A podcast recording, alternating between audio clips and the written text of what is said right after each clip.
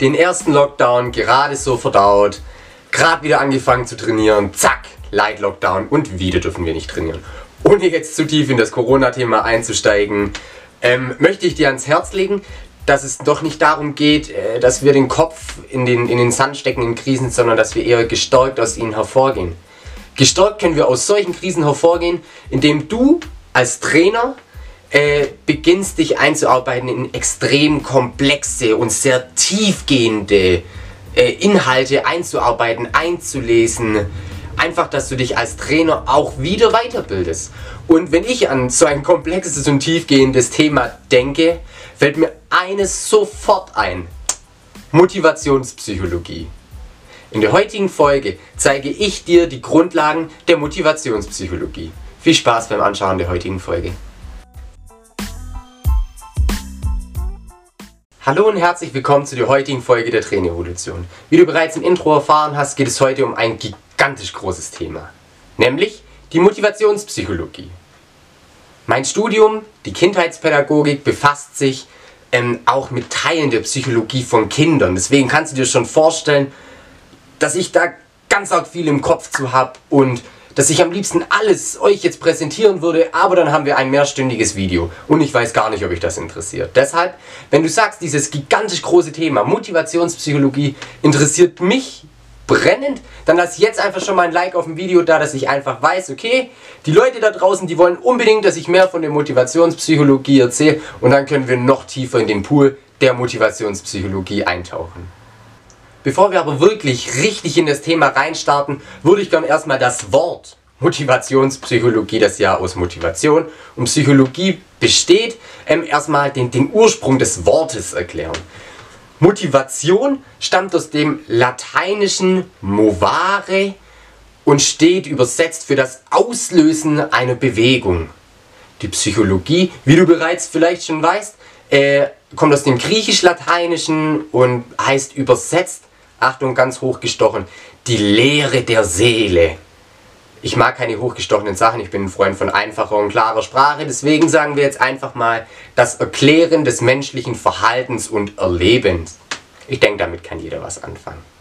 Diese beiden Begriffe zusammengefügt und wir haben die Motivationspsychologie, nämlich das Erklären des menschlichen Verhaltens in Bezug auf das Auslösen einer Bewegung. Du merkst schon, die Motivationspsychologie hat es thematisch in sich. ähm, bei der, bei der Motivation ist es extrem wichtig, bei der Motivationspsychologie ist es in meinen Augen extrem wichtig zu verstehen, wie denn diese, wie, wie Motivation überhaupt entsteht.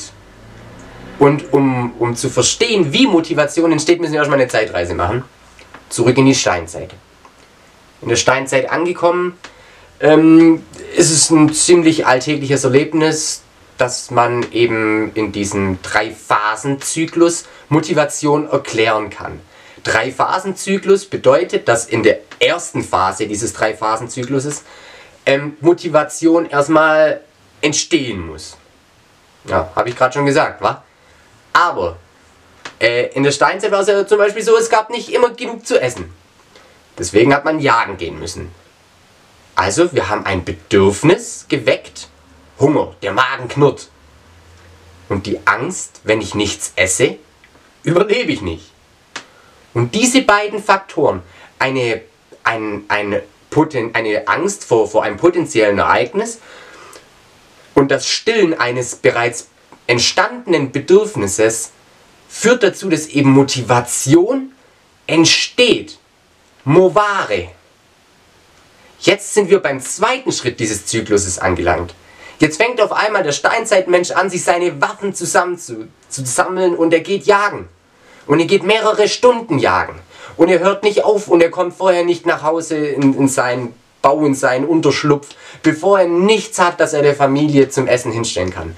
Und dabei, bei Phase 2, ist eben Motivation jetzt nicht mehr der Auslöser, um etwas um, um eine Aktion zu starten, sondern Motivation ist auch Antrieb dabei, bei einer Aktion durchzuhalten.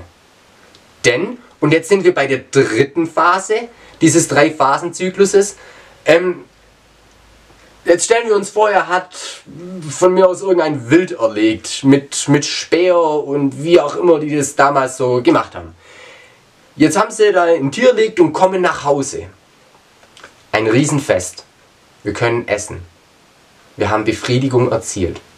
Und diese Befriedigung, diese Befriedigung des Bedürfnisses, also dass wir erzielt haben durch durchhaltende Motivation und überhaupt das Entstehen der Motivation, das ist extrem wichtig. Nicht nur entstehen, sondern auch durch das Durchhalten entsteht jetzt eine Bedürfnisbefriedigung und das wird auch schon bei doch primitiveren Steinzeitmenschen hier oben drin gespeichert. Im Kopf. Wir haben etwas getan, wir haben uns motivieren können, wir haben durchgehalten und jetzt haben wir Bedürfnisbefriedigung. Und was passiert jetzt? Drei Stunden später ist der, der Steinzeitmensch vielleicht noch satt. Sechs Stunden später vielleicht auch noch, weil es war ein großes Tier. Wie sieht es in 24 Stunden aus? Der Magen knurrt wieder. Und schon versteht der Steinzeitmensch, okay, der Magen knurrt, ich habe wieder das Bedürfnis zu essen. Und wir sind wieder am Anfang beim Zyklus.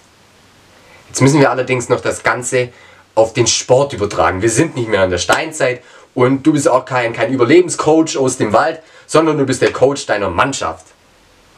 Deswegen denken wir uns nochmal in diesen Zyklus ein. Erster Schritt, bei dem die, die Motivation entsteht, bei dem Movare eben dafür sorgt, dass wir beginnen, uns aufzuraffen. Und das ist doch ganz klar und eindeutig das Bedürfnis nach einer Meisterschaft, nach dem ersten Tabellenplatz. Ganz kleinen Schritten gedacht, auch einfach nur das Bedürfnis nach einem Sieg und der Angst vor der Niederlage. Ich meine, viel mehr Möglichkeiten gibt es nicht. Ich möchte, jeder Sportler hat doch in sich, in sich das Bedürfnis, einen Sieg zu holen und vielleicht nicht Angst davor zu verlieren, aber er möchte auch nicht verlieren. Ich kenne keinen Sportler, der sagt, jawohl, ich möchte verlieren. Movare. Im zweiten Teil sind wir dann, äh, da ist der, der Steinzeitmensch ist jagen gegangen, dein Sportler beginnt zu trainieren. Und er trainiert hart und er trainiert härter. Und oftmals ist es ja auch so, dass nicht der talentiertere Sportler den größeren Erfolg hat, sondern der, der härter an sich gearbeitet hat. Nämlich der, der bereit war oder das höhere, ein höheres Maß an Motivation in den, an, an den Tag gelegt hat. Da ist der Motivation nicht mehr der Auslöser, sondern der Antrieb, um unser Bedürfnis zu, zu stillen. Saisonende, wir haben den Meistertitel geholt, das Bedürfnis ist befriedigt. Wir haben vielleicht auch mal ein Spiel in der, in der Saison verloren. Ich denke, also die perfekte Saison existiert ja bei, wenigst, bei den wenigsten. Ähm, diese Rückschläge und diese Erfolge werden genauso wie beim Steinzeitmensch im Kopf gespeichert und wir sind im Zyklus, im Motivationspsychologie-Zyklus wieder ganz am Anfang. Es entsteht Motivation, wir bleiben dran und wenn das Bedürfnis gestillt ist oder auch nicht gestillt ist, sind wir sofort wieder am Anfang vom Zyklus.